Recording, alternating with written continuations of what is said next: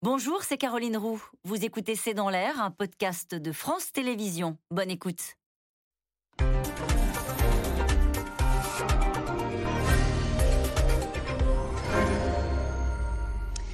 Bonsoir à toutes et à tous. Nous attendons vos questions, SMS, Internet et réseaux sociaux pour alimenter notre discussion. Le dialogue et le passage en force. En cette rentrée parlementaire, le gouvernement tente de tenir une ligne de crête. Le président a adressé aujourd'hui un message aux Français sur les réseaux sociaux pour lancer le premier débat du Conseil national de la refondation sur les questions de santé, écoute et dialogue avec les Français d'un côté et de l'autre, affirmation de l'autorité. Alors que le budget arrive en débat, le gouvernement se prépare à activer le 49.3. Emmanuel Macron évoque déjà le risque de dissolution en cas de blocage et de motion de censure sur un autre dossier, celui des retraites. De leur côté, les oppositions se préparent au bras de fer, avec pour la NUPES des affaires en interne bien embarrassantes en cette rentrée. Dissolution 49.3, le bras de fer commence, c'est le titre de cette émission.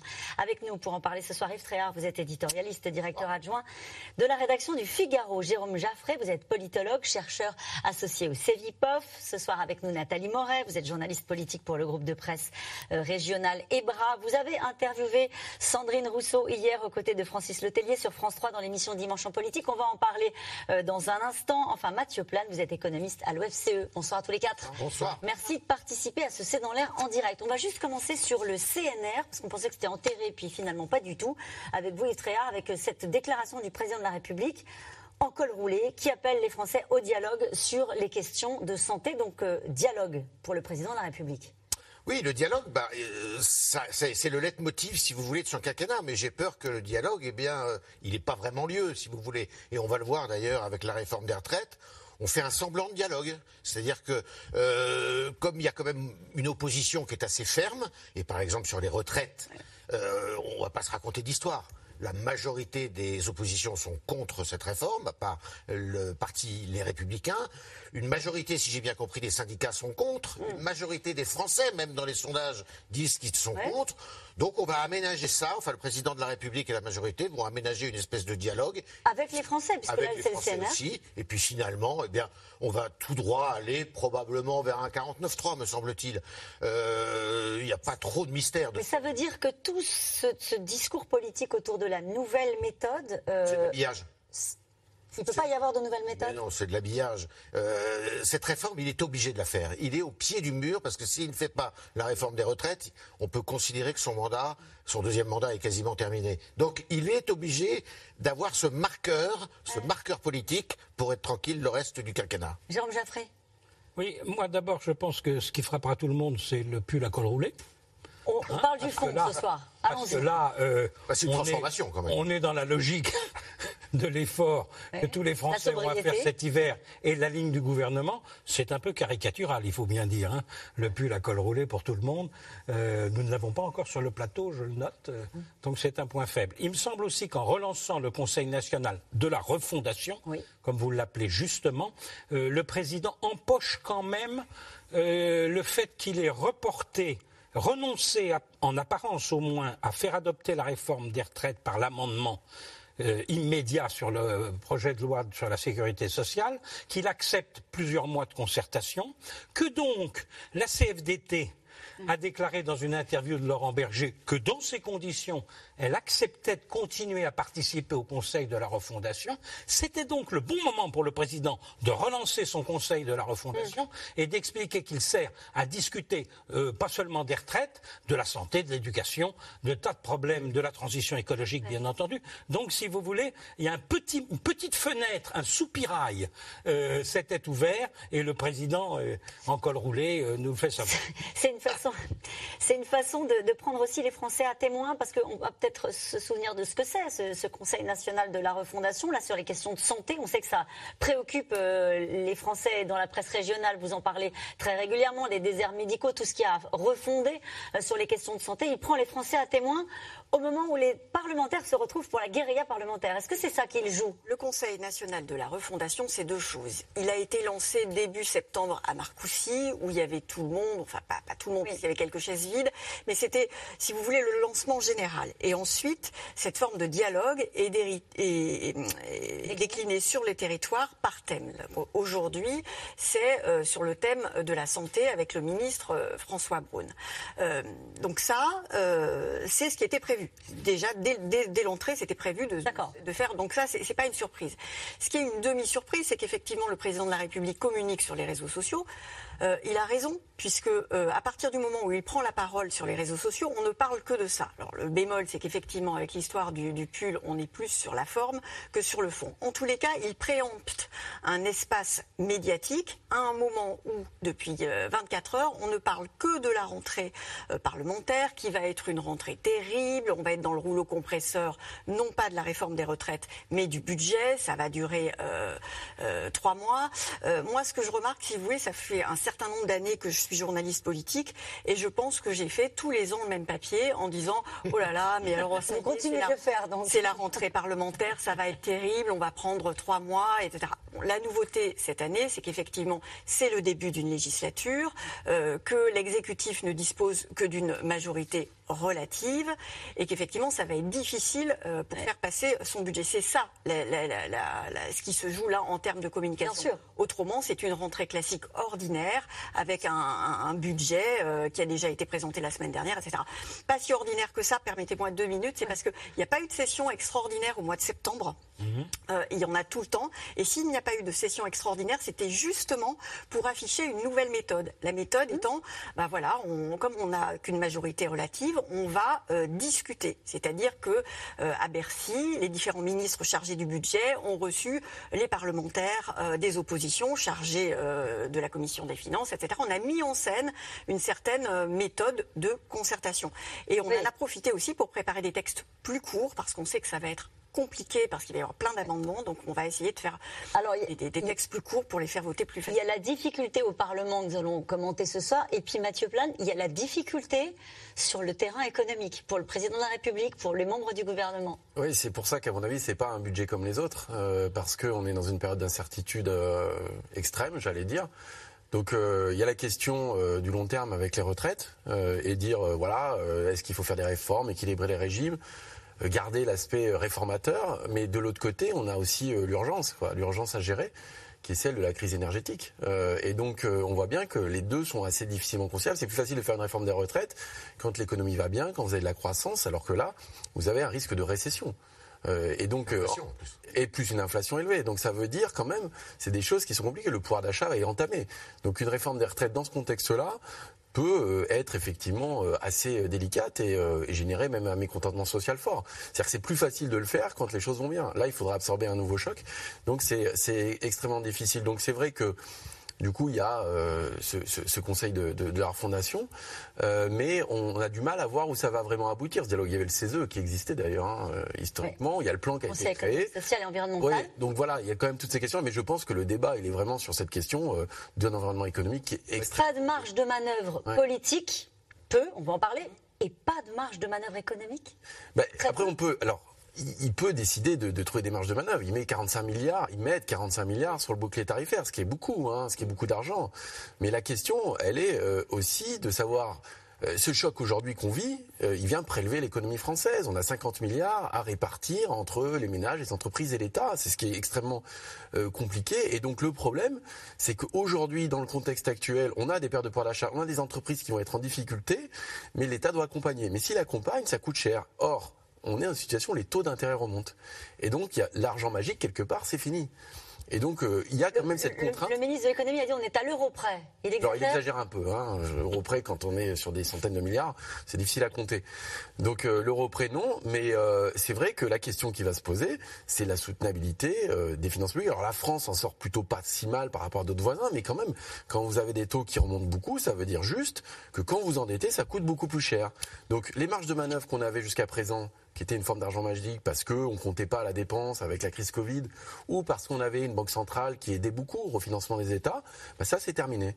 Et donc ça veut dire qu'aujourd'hui, euh, vous devez faire attention, beaucoup plus attention à euh, vos marges de manœuvre, et donc vous avez moins de marge de manœuvre budgétaire et monétaire, et ça, ça devient très compliqué, d'où la question budgétaire devient très tendue, avec des oppositions qui réclament plus.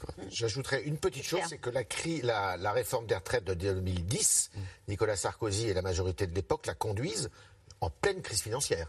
Donc le contexte euh, peut être parfois compliqué, mais on arrive à faire passer des, réformes. Et ça avait été le cas de cette réforme des retraites qui avait généré, engendré pardon, beaucoup de, mouvements dans la rue, des manifestations. Il y avait eu plus d'un million de personnes dans la rue, mais il avait quand même fait cette réforme. Mm. En tout cas, c'est le message que, qui doit incarner la nouvelle méthode, le col roulé, vous l'avez dit, pour la sobriété, mais aussi l'appel au dialogue dans le cadre du CNR. Le président, dans une courte vidéo ce matin, a invité les Français à se faire entendre et à envoyer leur contribution. C'était ce matin pour parler euh, des questions de santé. Pendant ce temps-là, à l'Assemblée, la Macronie prépare les esprits à ce que les oppositions appellent déjà le passage en force. Anne Maquignon et Erwan Nillon.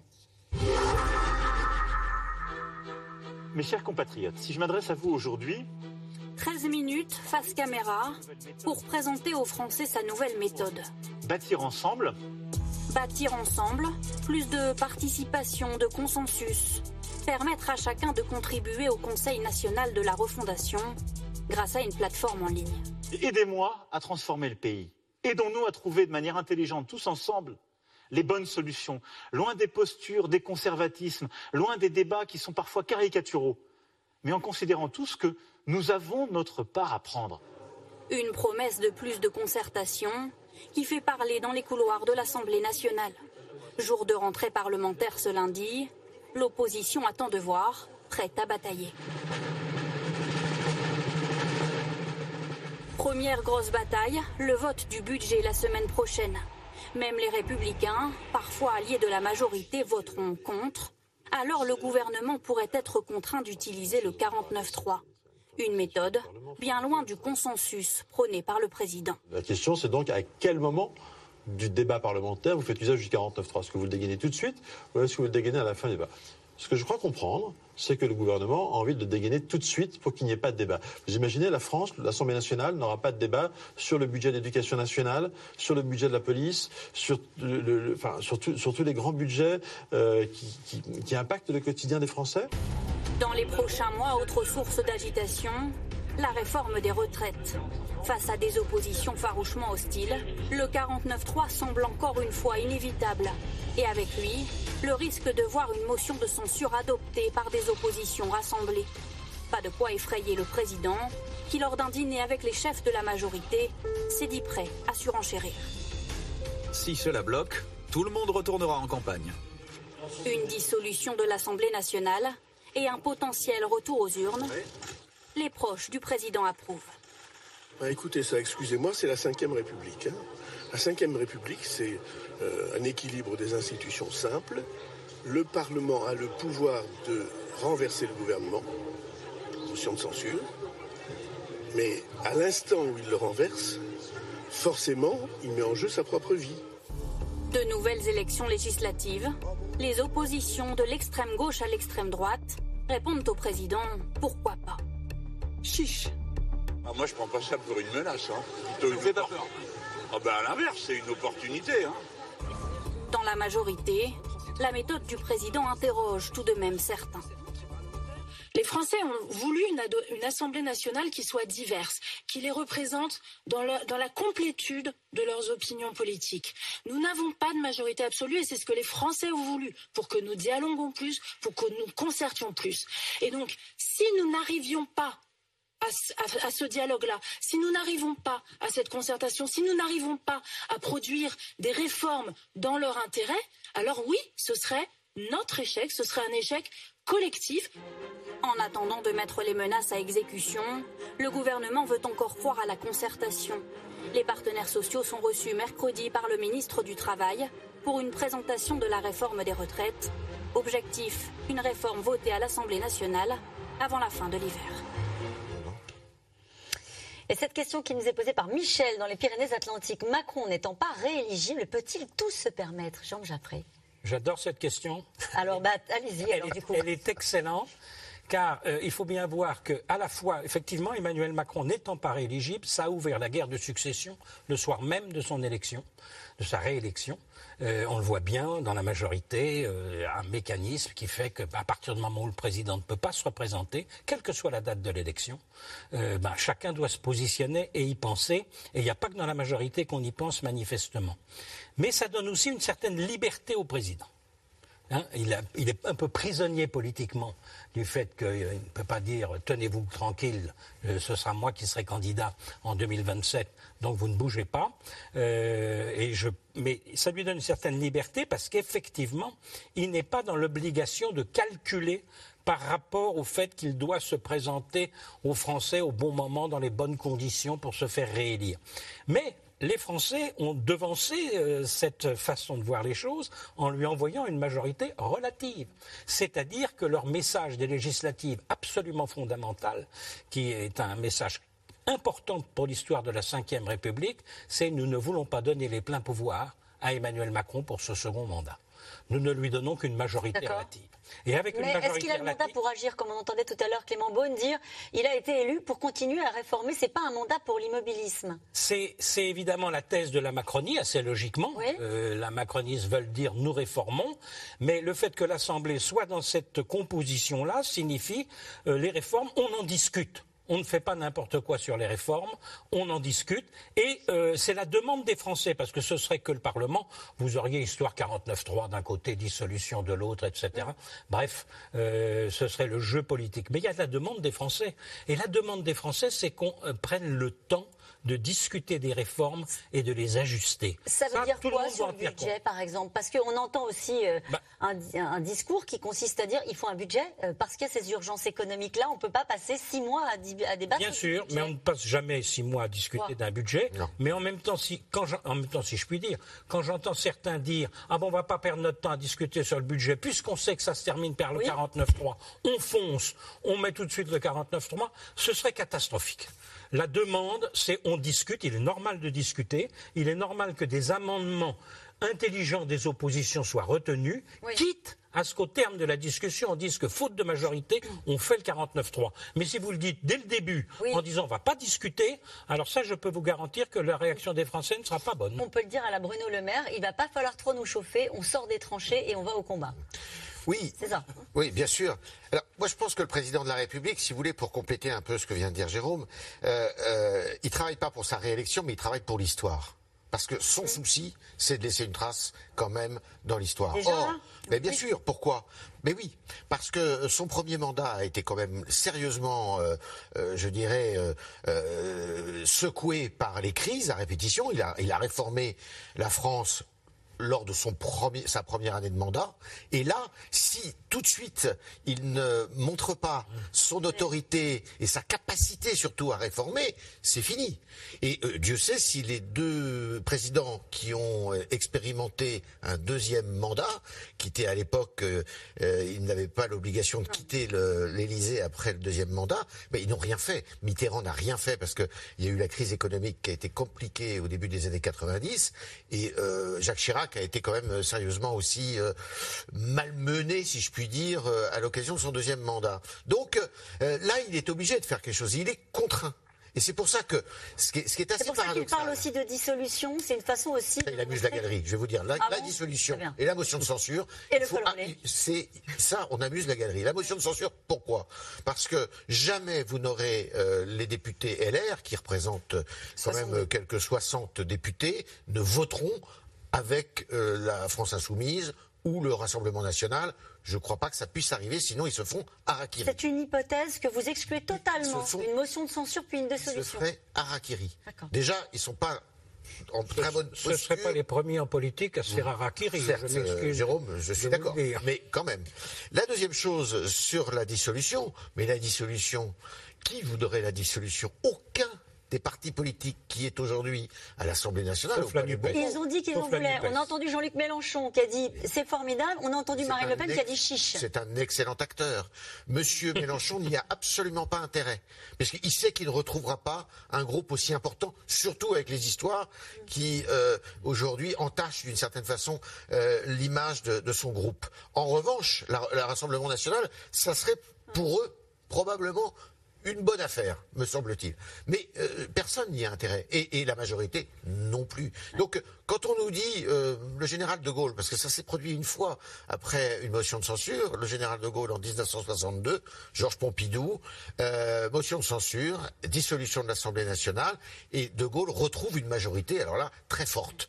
Mais je ne pense pas que ça puisse se répéter cette fois-ci si ça avait si ça avait lieu. Non, je pense qu'on va aller dans un quinquennat qui va être assez assez assez rude assez rude, mais qui bah, assez rude de la part de, l'exécutif, contrairement à tout ce qui est dit. Avec des actes d'autorité sur des réformes qu'on va passer euh, en force et Ou alors on ne les passera pas et puis il ne se passera rien, on sera dans Qui va jouer quoi, Nathalie Moret? Qui va jouer quoi dans cette nouvelle partition à l'Assemblée avec euh, le budget qui arrive? On va parler dans un instant de la réforme de l'assurance chômage ou de la question des retraites. Mais sur le budget, qui est un gros dossier quand déjà, euh, en début de législature. Peut-être qu'il faudrait rappeler, le vote du budget, c'est pas si problématique que ça. Si vous voulez, il s'agit d'augmenter les professeurs il y a un bouclier tarifaire pour que, les, euh, pour que ce soit moins cher le gaz et l'électricité, il y a aussi un, budget conséquent pour, euh, pour la justice.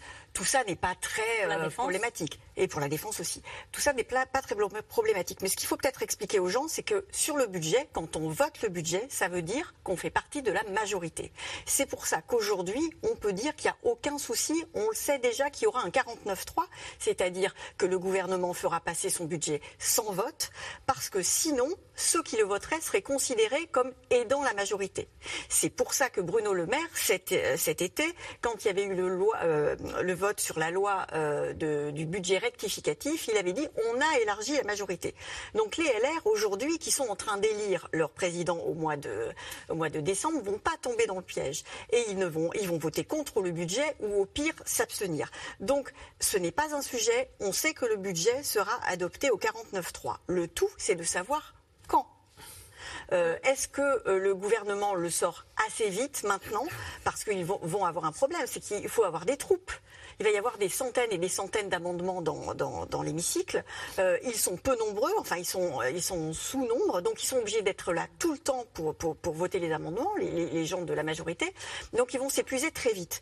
Donc est-ce qu'ils vont sortir tout de suite ou est-ce qu'ils vont attendre de façon peut-être à, à, prendre un ou deux amendements euh, des oppositions de Mais vous nous dites c'est plié, Nathalie Moret. Vous nous dites de toute façon, il faut arrêter de se raconter des histoires. Mais évidemment. On va commencer cette session parlementaire avec un 49.3 sur l'un des textes majeurs de, de, l'année, euh, la session, qui est le budget. Oui, parce qu'autrement, alors on va la laisser finir si vous le voulez. Parce qu'autrement, encore une fois, c'est ça qu'il faut comprendre. Euh, si un LR, par exemple, puisque c'est eux le groupe charnière, votait le budget, ça voudrait dire qu'il serait considéré comme étant dans la majorité. Ah d'un mot, c'est important ce que vient de dire Nathalie, c'est que si nous avons une situation des amendements et que la majorité est battue sur plein d'amendements médiatiquement et politiquement, ah on vous dira ah ben tel amendement est passé, tel amendement, tel amendement est passé, ce qui n'a pas d'importance pour le résultat final, puisque le gouvernement peut faire passer son budget sans retenir les amendements intermédiaires votés, mais l'effet médiatique et politique serait terrible. Jérôme Jaffré, passer le budget par 49.3, ça, ça, ça, on pas, ça ne veut pas dire qu'on est entré en crise politique? Non, on ne peut pas dire ça. Mais le 49.3 est devenu impopulaire, ce qu'il n'était pas. Clément Pour les Français Oui, pour les Français. Clément Beaune, que vous receviez, disait ah ben, du temps de rocard, on s'en sert. Du temps de rocard, ça fait 30 ans. Je m'excuse, je l'apprends à Clément Beaune, qui apparemment l'ignore. Et donc, entre-temps, le 49.3 est devenu impopulaire. Et, parce que c'est le signe d'une brutalité politique. Alors que ça n'était pas le cas, effectivement. Euh, les règles ont changé aussi, Jérôme. Il est, on a moins le droit de l'utiliser. Yves, vous avez entièrement raison. Mais précisément, précisément, comme c'est une arme qui a été utilisée par Manuel Valls et François Hollande pour briser les frondeurs et contraindre leur majorité, nous avons une bascule. Le 49-3 est devenu impopulaire. Donc il faut beaucoup, beaucoup expliquer et montrer qu'on a fait des efforts et que c'est seulement à la fin qu'on recourt au 49-3, d'où l'extrême difficulté que vous soulignez tout à l'heure, Nathalie. Ça apparaît moins comme un outil que comme une arme. Voilà. C'est ça. Et d'où l'importance peut-être stratégique pour la majorité de laisser passer, de laisser voter un ou deux abonnements de, de, l'opposition pour dire, bah regardez, on joue l'ouverture. Et pendant qu'on parle du budget, on ne parle pas d'une autre réforme euh, qui est assez essentielle, qui est la réforme de l'assurance chômage. Euh, on a beaucoup parlé de la réforme des retraites, on en redira un mot dans, un instant. Mais il y a cette réforme-là, euh, à laquelle le président et l'exécutif tient beaucoup, la réforme de l'assurance chômage qui fait assez peu débat Mhm. Pourtant, euh, c'est un changement des règles de calcul pour les chômeurs. Oui, c'est un changement. Oui, oui, oui, non, c'est pas une petite réforme, hein, euh, mine de rien. Alors, on n'a pas tous les contours hein, de, cette réforme. L'idée étant bien sûr d'améliorer le fonctionnement du marché du travail, alors avec plein de questions hein, qui se posent derrière.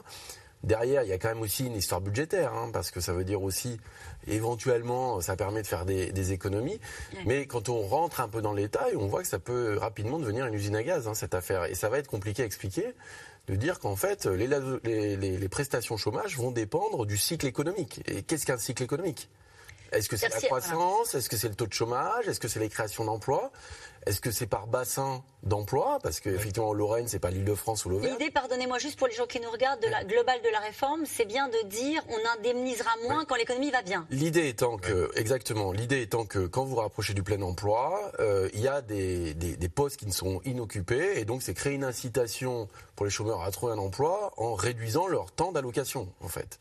Euh, à l'inverse, normalement, quand le chômage est élevé, euh, il faut mieux les protéger parce qu'il n'y a pas de création d'emplois. Donc l'idée, c'est de, d'utiliser l'effet du cycle.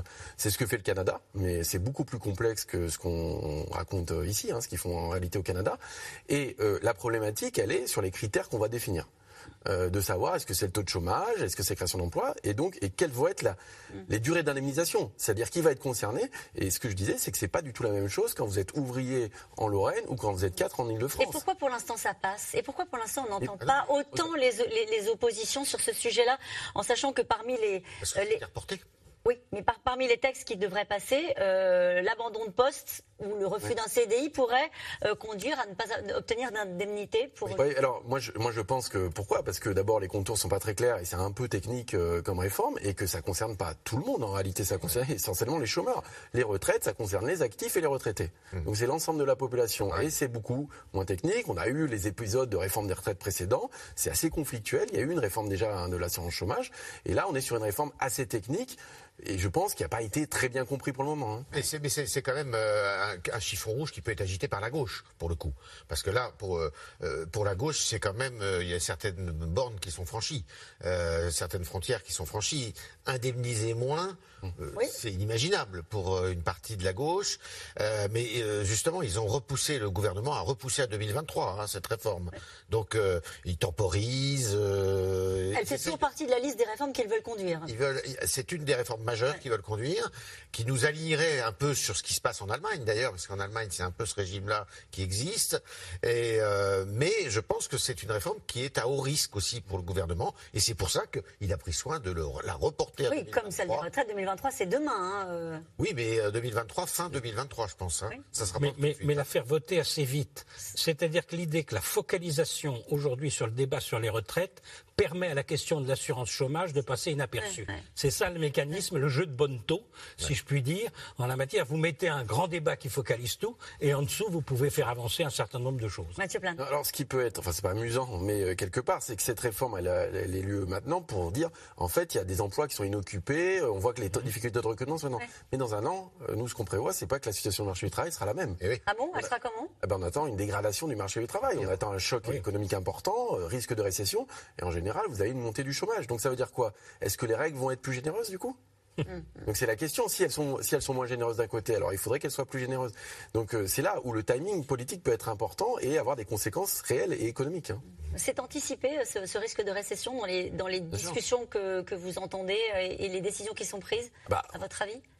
Disons que c'est un exercice de prévision. On a beaucoup d'incertitudes et donc il peut y avoir une fenêtre assez importante. Mais aujourd'hui, quand on regarde le cadre économique global, on ne peut pas écarter d'avoir au mieux une croissance faible, voire une récession. Euh, c'est le cas déjà presque annoncé en Allemagne.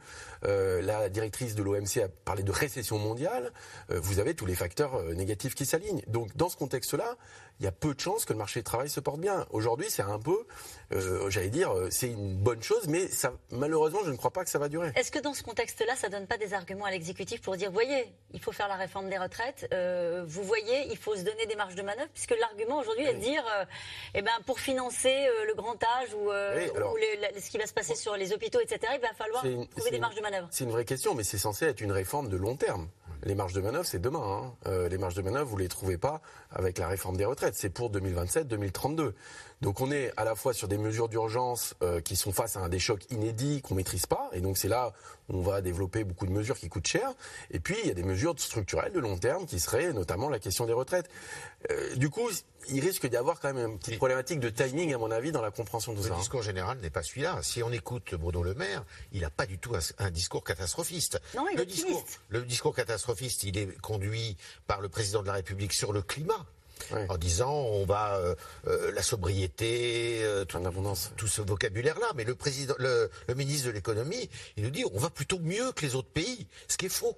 Ah bon Mais bien sûr que c'est Sur l'inflation, ça va mieux Mais ça, ça, ça, va mieux parce que le, le, le, le comment le, le, le, gouvernement est très présent, l'État est très présent. Il met beaucoup, beaucoup, beaucoup d'argent, beaucoup plus que euh, en, en, met euh, l'Allemagne. Et du, ils en ont mis beaucoup. Ils, ont, ils viennent d'en mettre beaucoup, mais euh, nous, on, a, on, on part de loin. Tôt. on part de loin. Et euh, l'Angleterre, ce qui est tout à fait étonnant en Grande-Bretagne, c'est que euh, ils mettent beaucoup d'argent aussi, mais comme ils baissent énormément les impôts, la fiscalité, ben, ça, ça, ça, fausse un peu la dot. Donc ce qui est, ce qui est étonnant, c'est que le contexte est le même pour tout le monde, et c'est sûr qu'on va vers une, une des, des, temps difficiles, ça, ça paraît assez écrit, mais que le, le, le ministre de l'économie a un discours extrêmement optimiste. Si, si, vous, si vous, permettez, Yves Tréhard, je n'ai pas le souvenir de ministre des Finances qui ait tenu des discours catastrophistes pour euh, les temps à venir. Ils tiennent toujours oui, oui. un discours sur le thème nous avons plein d'atouts, euh, ça peut tout à fait marcher, nous fixons un objectif. D'ailleurs, euh, Bruno Le Maire vient de parler à propos de son, bu son budget de croissance, une ambition, oui. euh, 1%. Hein, euh, donc euh, on voit bien quand même que les temps sont effectivement extrêmement difficiles. Mais derrière, son rôle, non, et, de redonner de la oui. confiance. Et je, de... voilà, c'est le rôle du ministre de l'économie et des finances. mais, mais d'un mot pour marcher sur les plates-bandes de Mathieu Plane, qui me le pardonnera, euh, dans tout ça, il y a aussi la volonté que les marchés n'attaquent pas la France d'une façon ou d'une autre. C'est-à-dire que annoncer la réforme des retraites, annoncer la réforme de l'assurance chômage, qui peut coûter plus cher dans un an, mmh. effectivement, c'est une façon de dire au marché, voyez, On nous réformons la France. Bref, vous avez les oppositions sur le dos au Parlement. Il ne faut pas avoir les marchés en plus sur le dos qui attaquent la France. On voit les problèmes et les dégâts que ça fait en Angleterre. Ouais, bien sûr. Mathieu Plan. C'est vrai que je pense que la menace des marchés existe. On le voit là avec l'Italie, hein, notamment, hein, qui mmh. est quand même en, en, difficulté, où les marchés exigent des taux d'intérêt plus élevés, c'est-à-dire que leur coût de leur dette augmente. Euh, mais j'allais dire, effectivement, les résultats économiques de la France par rapport à l'Allemagne sont meilleurs. L'Allemagne, c'est une catastrophe en ce moment. Mais c'est pas parce que c'est un peu meilleur et meilleur qu'en Allemagne que ça va bien. C'est ça le problème. C'est-à-dire que les citoyens, ils regardent pas la situation des Allemands. Et puis, on regarde bien pas sûr. tout l'historique euh, de ce qui s'est passé. Donc, c'est vrai que on est face à ce, ce, cette problématique-là où, euh, à la fois, vous avez énormément de problèmes économiques à gérer, des effets d'annonce à, à amener aussi à long terme, parce que c'est vrai que pour assurer les équilibres financiers, etc., mais en même temps des oppositions qui vont certainement exiger plus. Enfin, on est dans un contexte qui est quand même globalement euh, extrêmement difficile. Et moi, ce que j'allais dire, c'est que le problème, c'est qu'il faut garder des marges de manœuvre pour gérer les problématiques du court terme. C'est-à-dire qu'on voit aujourd'hui les problématiques, par exemple, si on a un rationnement cet hiver mmh. sur l'énergie, quelles sont les conséquences sur l'industrie? Mmh. Et qu'est-ce qu'on va faire? Est-ce bah, qu'on va fermer les... Elles vont, en oui, tout cas, elles vont, elles vont baisser leur production. Elles ont déjà commencé. Les compense donc, ce que je veux dire, c'est que budgétairement, il y a quand même des éléments. Ça, c'est pas prévu, Mathieu Plane? Bah, Je pense que si, en réalité, je pense qu'il y a quand même des marges de manœuvre qui sont prévues, ouais. mais, mais, mais, mais j'allais dire, aujourd'hui, vraiment, euh, la grande difficulté, c'est de préserver notre outil industriel ouais. et de passer l'hiver et d'éviter qu'on ait un choc massif sur le pouvoir d'achat. C'est prévu, ça, c'est prévu. C'est prévu. Oui, oui, bien sûr. Et alors, en revanche, ce que je voulais dire, c'est qu'il ne peut pas profiter, compte tenu de ce discours-là, il ne peut pas profiter d'une crise à venir, puisqu'il ne tient pas à ce discours, pour faire passer une réforme des retraites, d'une part. Et deuxièmement, sur la réforme des retraites, encore une fois, les positions sont figées. Ça ne mmh. bougera plus. Des syndicats, des Français. Français peut-être à la marge. Bah, mais, sur oui. les 65 ans, sur travailler plus longtemps Oui, bah, je doute. Je doute beaucoup. Ouais. Bon, euh... C'est très très difficile. Les Français sont très attachés quand même à, à, à l'âge de la retraite et y toucher, c'est toucher à l'espérance de vie des catégories populaires. En d'autres termes, et la bataille du gouvernement, c'est d'expliquer pourquoi il fait cette réforme. Jusqu'à présent, le discours n'est pas clair. Pas On ne sait pas quel est l'objectif. Est-ce que c'est sauver le régime de retraite ou financer des tas d'autres choses à côté? On est d'accord que les oppositions, à part peut-être une, une, partie de la droite, sera vent debout contre cette réforme des retraites? Xavier Bertrand a dit qu'il pourrait la voter. Oui, oui, bah oui, c'est le, bon. tout l'enjeu. Tout le monde est contre, sauf effectivement euh, la droite. C'était dans tous les programmes de, de, de, de, la droite. Donc, quelle sera l'attitude de, de l'opposition LR au moment du vote? C'est là euh, l'incertitude.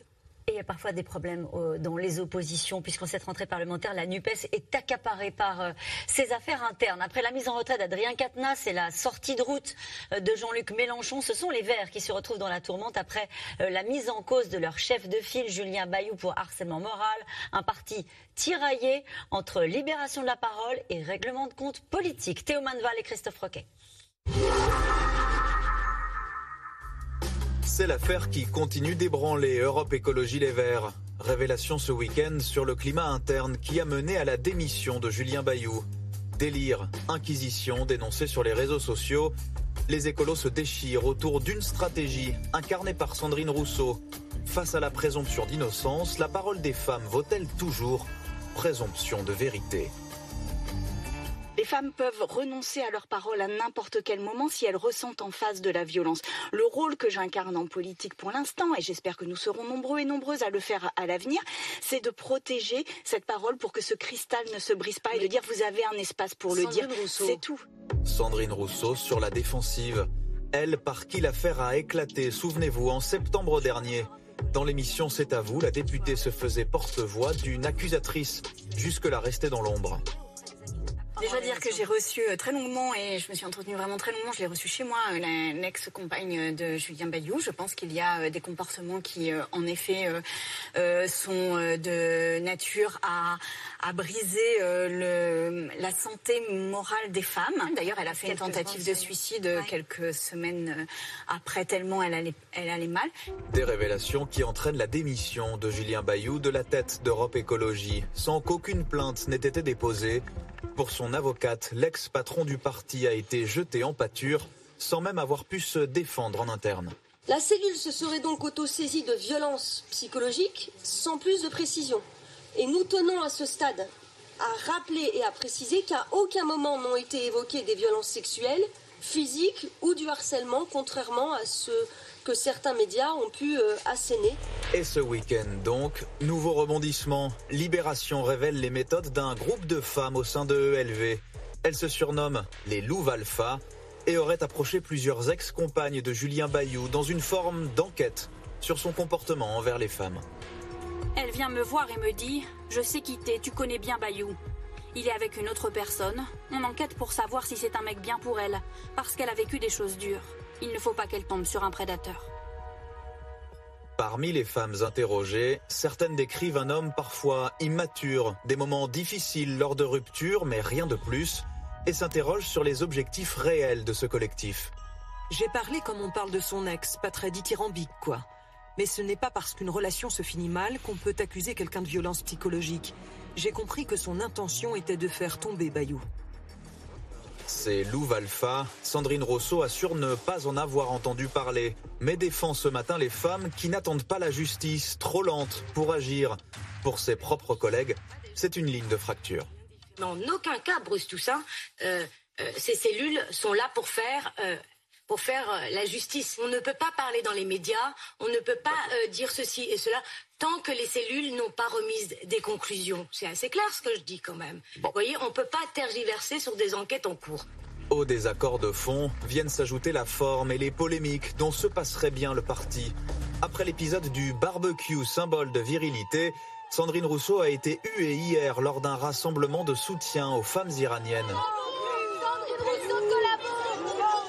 Des insultes après ses propos il y a un an défendant le libre port du voile. C'est une islamo-gauchiste, elle est pour le port du voile. Elle n'est pas là pour, pour, défendre les femmes iraniennes, elle est là pour sa cause à elle uniquement. C'est une vendue, c'est tout, elle n'a rien à faire là. À quelques mois du prochain congrès d'Europe Écologie Les Verts, Sandrine Rousseau ou l'éternelle question, le coup d'éclat permanent, pour quel bilan? Et cette question, Sandrine Rousseau est une militante féministe efficace, mais à force de radicalité, ne nuit-elle pas à son mouvement? Nathalie Moret.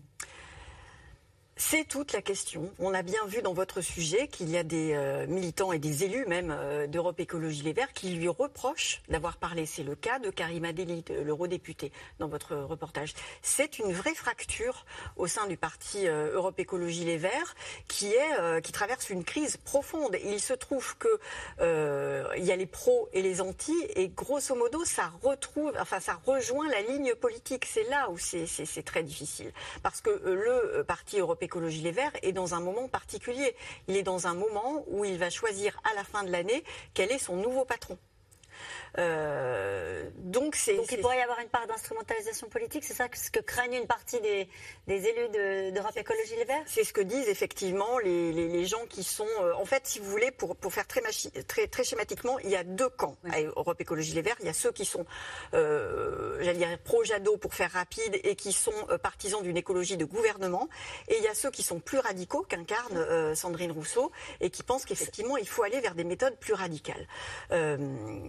Ces deux, ces, ces deux camps-là ont toujours cohabité au sein euh, d'Europe Écologie Les Verts, ces deux, deux, deux camps qui s'affrontent depuis longtemps, sauf que pour l'instant, il y a une vraie, euh, un vrai suspense pour savoir qui l'emportera, euh, pour, la, la, la pour, pour, savoir qui sera le prochain. Est-ce que c'est le même débat qu'on a vu sur le travail? Oui. On peut peut-être en dire un mot. Hein. Une partie de la gauche disant, au fond, re revendiquant hein, le, le, droit à la paresse, hein, c'était Sandrine Rousseau, et, et de l'autre côté, Fabien Roussel assumant qu'il veut la gauche du travail. Ce débat sur le travail, peut-être avec vous, Mathieu Plane c'est un débat politique, hein, plus ouais. économique. Euh, il est évident que, euh, effectivement, le, le, la question du travail, elle est centrale dans l'économie. Hein. Bah oui. Et euh, y compris pour financer le système de protection sociale, pour avoir des cotisations sociales. Après, il y a une autre question qui est la question du partage du travail mmh. aussi, qui a existé avec les 35 heures. Donc il y a deux choses qui peuvent être. Mais avec cette idée qu'on est au lendemain de la crise Covid, qu'il y a aussi la grande démission, oui. qu'il y a un rapport au travail qui est différent, qu'on peut décider aujourd'hui de moins travailler parce qu'on ne se réalise pas dans son travail. Alors, ça aussi. Je pense qu'il y a des prises de conscience pour aussi, j'allais dire presque une certaine élite qui peut changer euh, de mode de vie. Hein. C'est pas tout le monde, euh, parce qu'il faut bien se nourrir à la fin du mois pour beaucoup. Euh, mais ce qu'on voit historiquement, euh, enfin historiquement depuis le début de la crise, c'est qu'on n'a jamais eu autant d'emplois en réalité en France. C'est-à-dire qu'on a 700 000 emplois de plus qu'avant crise. Donc les gens n'ont pas arrêté de travailler. Au contraire, il n'y a eu jamais autant d'emplois en France.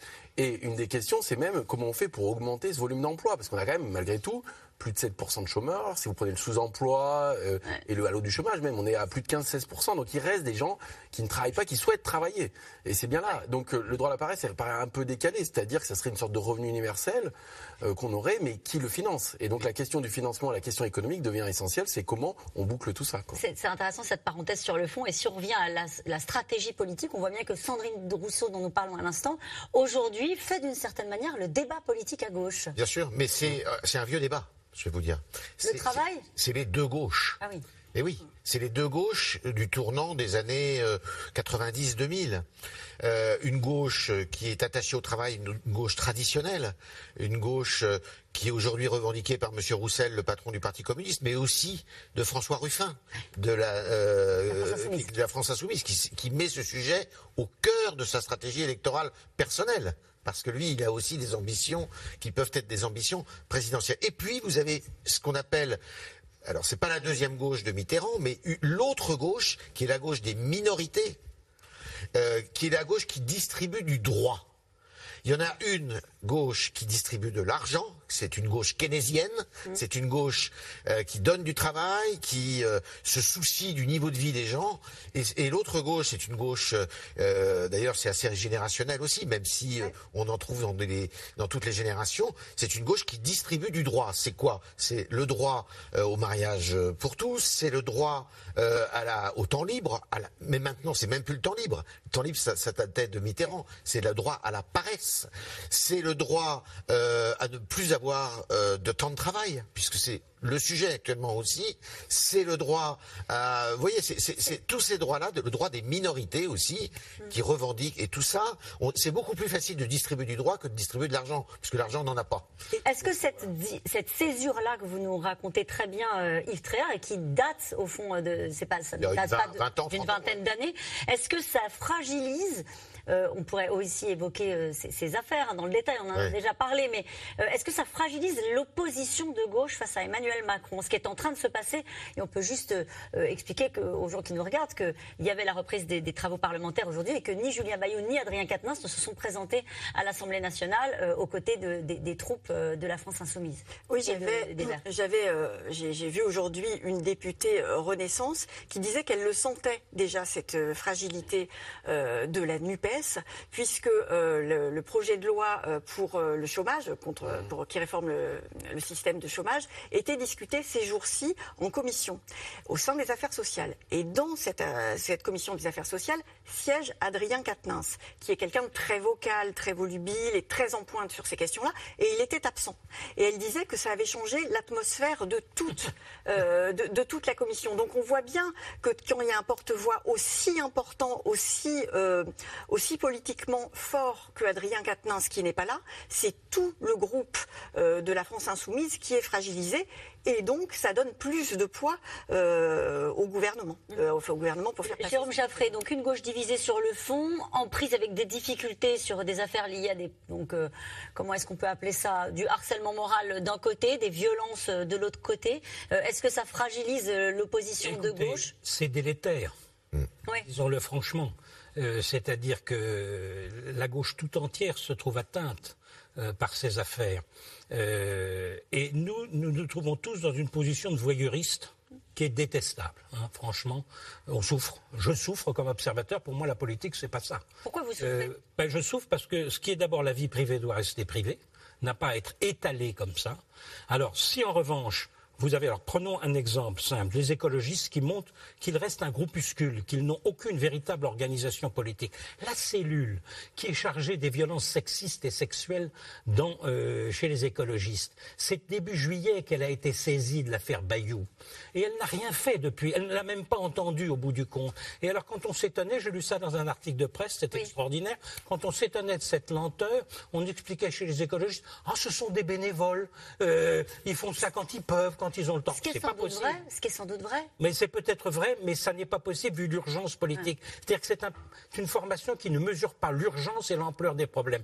Parce que si vous avez un écart grave entre les valeurs que vous portez, que vous proclamez, et votre comportement rendu sur la place publique, puisque maintenant, effectivement, euh, avec les réseaux sociaux, vous avez un écart qui s'est réduit entre les deux, vous avez effectivement une mise en accusation. Et c'est l'affaire ouais. également. Hum. Il y a une plainte maintenant qui a été déposée par la femme euh, d'Adrien Quatennens, alors que jusqu'à présent, l'un des principaux arguments des défenseurs de Quatennens dans la France insoumise était de dire c'est une affaire privée.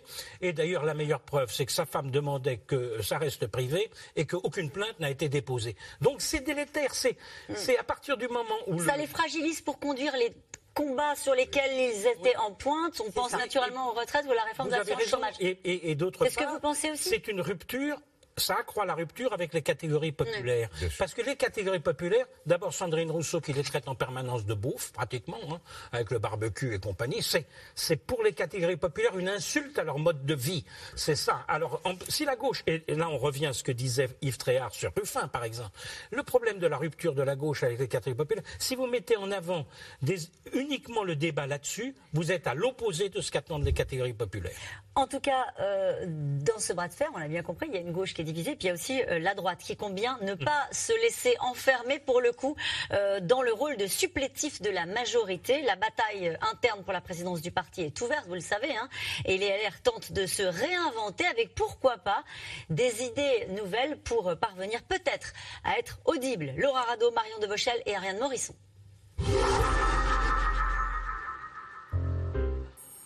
Quand une entreprise met en place une mesure innovante, forcément elle attire l'attention. Visite ce matin-là du maire Les Républicains de la commune voisine. Chez ce spécialiste du e-commerce, les employés travaillent 4 jours par semaine, aux 32 heures. Là, comme c'est un service qui en fait a toujours du travail. Ouais, c'est ça. Euh, ça, arrive, ça, arrive. C'est pas possible.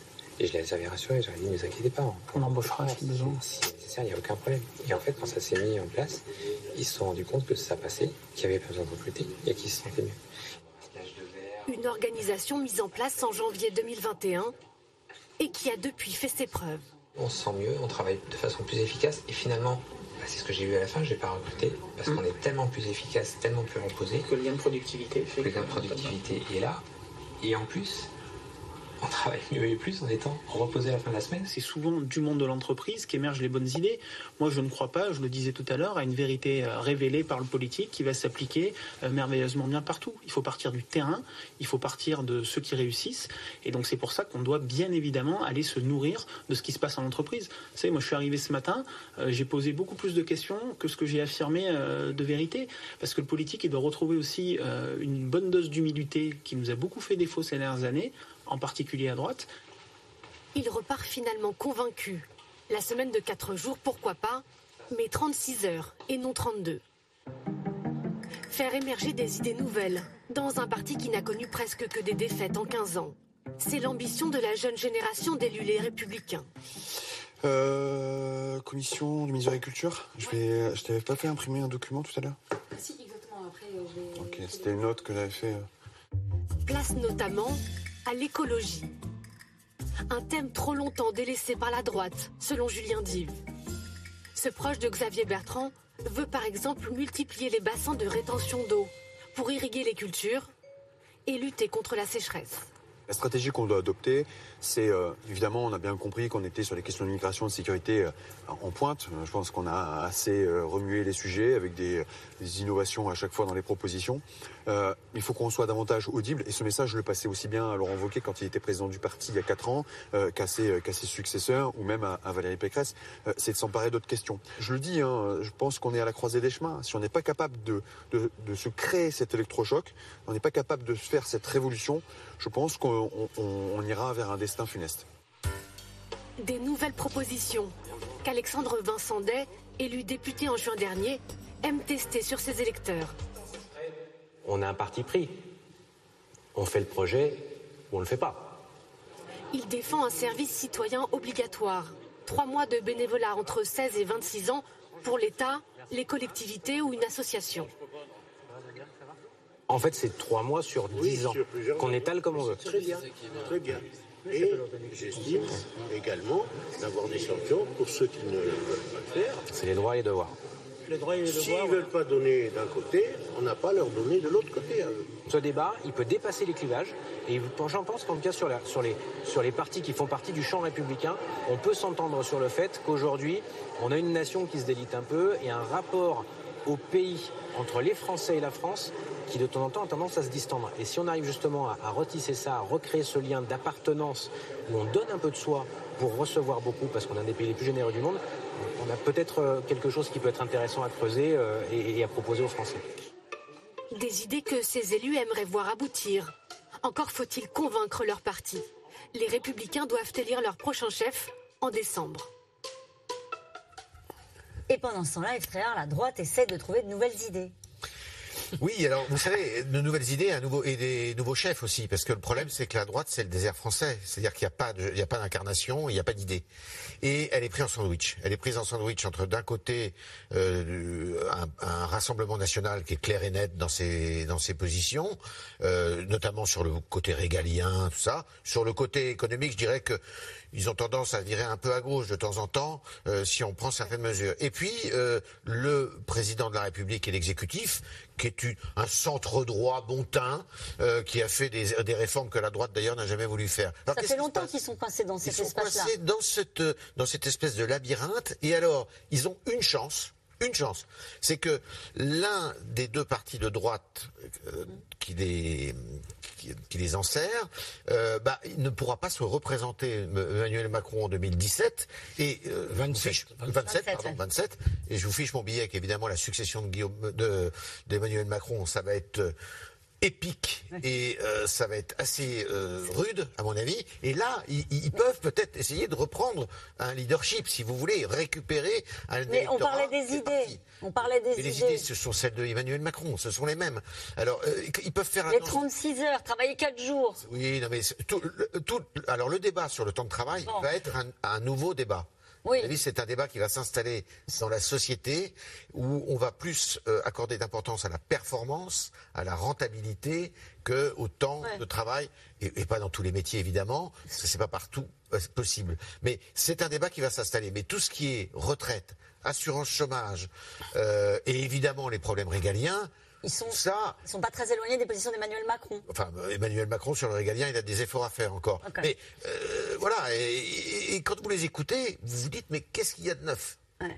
Mathieu Plane?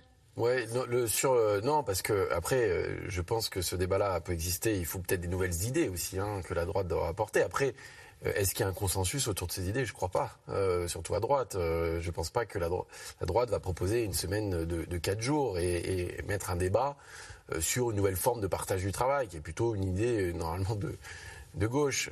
donc jusqu'à présent, c'est plutôt le travailler plus pour gagner plus et c'est pas le travailler moins pour gagner moins. Donc euh, c'est vrai que ça serait quand même une nouvelle, une, une nouvelle vision euh, apportée. Euh, ça peut être travailler mieux pour gagner mieux. Mais ça peut être travailler mieux pour ouais. gagner mieux ou avoir des choix de vie. C'est-à-dire qu'on voit aussi une nouvelle génération qui a aussi un rapport au travail qui peut être un peu différent.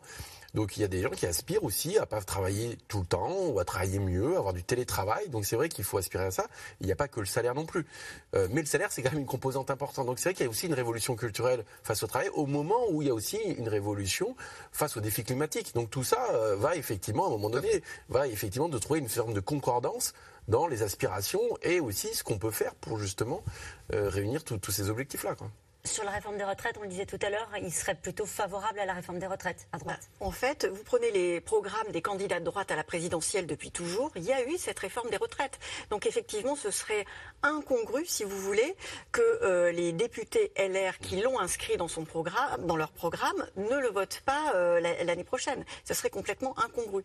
Pour revenir deux minutes sur votre, sur votre sujet, ce qui me semble intéressant, c'est la fracture générationnelle qu'il y a chez les LR. Parce que vous avez interrogé euh, Julien Dive et Alexandre Vincent euh, ce sont des trentenaires mm.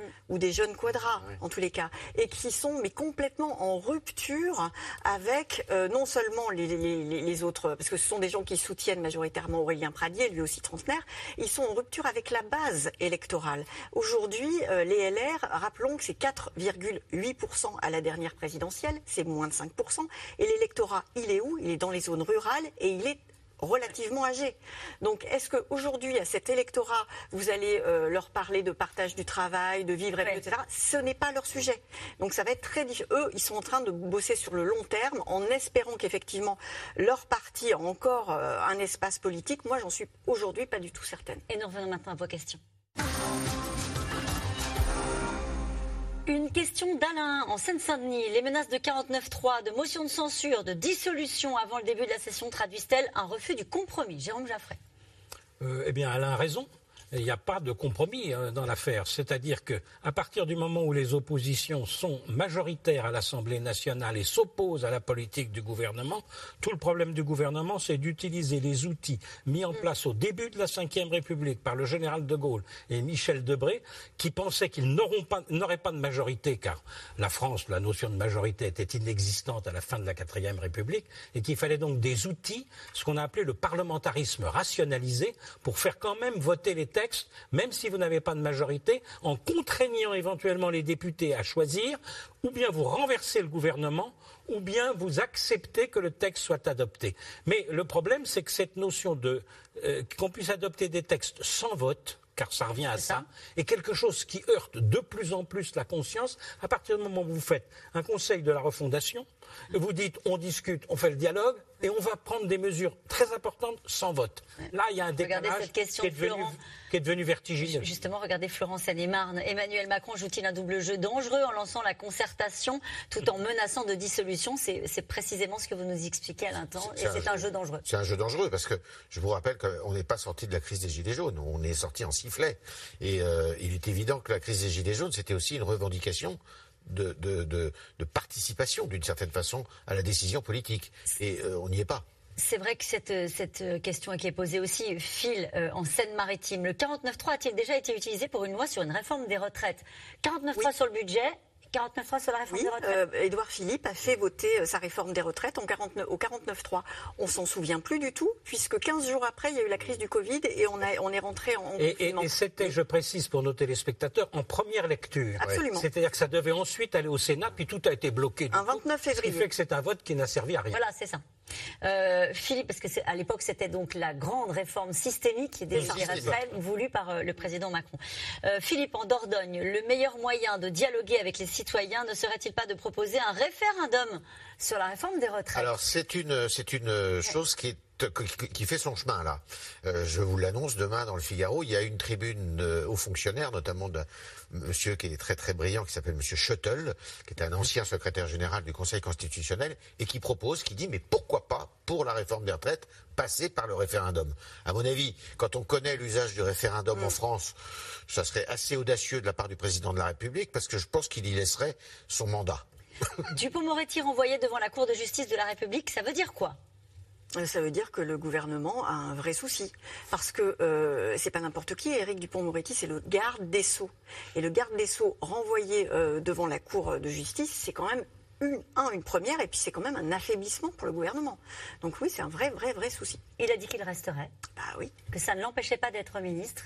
Oui, il dit qu'il tient sa légitimité de la première ministre et du, et du président de la République, c'est pas faux. Mais en même temps, est-ce que euh, lui aujourd'hui, il ne il peut se considérer comme pas empêché alors que lui-même garant de la justice est mis en examen et, c'est quand même très très compliqué. Euh, puisqu'on parle de ces sujets-là, Alexis Collère, secrétaire général de l'Élysée, mis en examen aussi dans une autre affaire. Une histoire de effectivement de, de, travaux, enfin de euh, Saint-Nazaire, de MSC, MSC, euh, des bateaux, construction de bateaux, pardon, excusez-moi, l'industrie navale, pardon. Avec, euh, on le soupçonne d'être, enfin, il est de la famille d'un opérateur italien qui aurait pu racheter, qui aurait racheté. En tout cas, il reste à son, à il reste À son poste parce qu'il y a la présomption d'innocence. Et, vous voyez quand même que. on a un peu changé de braquet sur ces sujets. Oui, ces, différentes, ces différentes mises en examen affaiblissent la classe politique à bah, nouveau et reviennent sur l'affaiblissement du pouvoir. Aujourd'hui, le ministre, le garde des Sceaux, comme dit Nathalie Moret, elle a entièrement raison, qui euh, est mis en examen et doit aller dans le cours de justice de la République, c'est quelque chose de carrément stupéfiant. Et en plus, on dit, ah ben il continue, il n'y a pas de problème, il reste ministre de la Justice vous ouvrez des grands yeux. Et le secrétaire général de l'Élysée, c'est-à-dire probablement l'homme le plus puissant de France après le président de la République, euh, et dans toutes les décisions qui sont prises depuis cinq ans et demi sous Emmanuel Macron, qui est lui-même maintenant mis en examen, c'est forcément un affaiblissement du pouvoir politique euh, pour les Français et le fait qu'on euh, on, se moque finalement de la justice puisqu'on continue. Ça voudrait dire qu'il faut qu'une mise en examen entraîne démission. En tout cas, euh, c'est alors pour le garde des sceaux, je trouve difficile. Je trouve difficile qu'il reste garde des sceaux dans cette situation. Pourquoi on ne le mettrait pas, je ne sais pas, un autre ministère, les transports par exemple, et M. Boone que vous avez reçu passerait à la justice. Euh, il n'y a, qu'en France que ça se pose cette question. Dans n'importe quel pays européen, le, garde des sceaux ne resterait pas à son poste. Allez, une autre question. Peut-on imaginer une motion de censure votée par la Nupes et le RN ah oui, ah, alors il y a un débat. Il y a un débat. Il y en a qui sont contre, il y en a qui sont pour. Euh, par exemple, Boris Vallot, qui est une des figures du Parti socialiste, ne votera jamais une motion de censure avec le Rassemblement national Alors, tout dépend de qui la dépose, cher Yves Tréhard. Bon. Si vous avez une motion de censure déposée par la NUPES, il est évident que votre Boris Vallot votera la motion. Et si le RN décide, lui, que sur le sujet de la motion de censure déposée par la NUPES, il est d'accord, il la vote avec Boris Vallot. Elle passerait ou elle passerait non, pas Elle passerait pas. Ils ont 240 députés et il en faut 240. Allez, une question d'Yvette, dans le Finistère. Dissoudre l'Assemblée, ne serait-ce pas prendre le risque d'un vote social qui enverrait au Parlement davantage de députés NUPES ou RN alors, le risque, ça c'est un point de vue macroniste. Euh, euh, Mélenchon nous dirait ce serait la chance. Hmm. Euh, mais je ne suis pas sûr que les deux extrêmes en profiteraient. Un seul des deux extrêmes en profiterait. Et aujourd'hui, ce serait probablement le Rassemblement. Je veux terminer avec cette question de Anne dans le Puy-de-Dôme. Y a-t-il une chance pour que le débat à l'Assemblée soit constructif et non un véritable chaos? Ça sera difficile, bon. très difficile. Mais pas impossible. Mais pas impossible. Allez, merci à vous tous. C'est la fin de cette émission. Il est l'heure de retrouver Anne-Elisabeth Lemoine et toute l'équipe de C'est à vous. Bonsoir Anne-Elisabeth. Bonsoir Caroline. Éric Dupont-Moretti renvoyé en procès devant la Cour de justice de la République, ce qui n'est jamais arrivé pour un ministre en exercice. Que lui est-il reproché et peut-il rester au gouvernement? On pose ces questions à son avocat, maître Christophe Ingrat et Patrick Poivre d'abord, cible de deux nouvelles plaintes pour viol. La journaliste Hélène Devinck, auteur d'un récit implacable aux éditions du Seuil, est notre invitée. Merci Anne-Elisabeth, bonne émission. On se retrouve demain dès 17h30 pour euh, C'est dans l'air l'invité. Et C'est dans l'air, je vous rappelle que vous pouvez retrouver votre émission quand vous le souhaitez, en replay et en podcast. Belle soirée.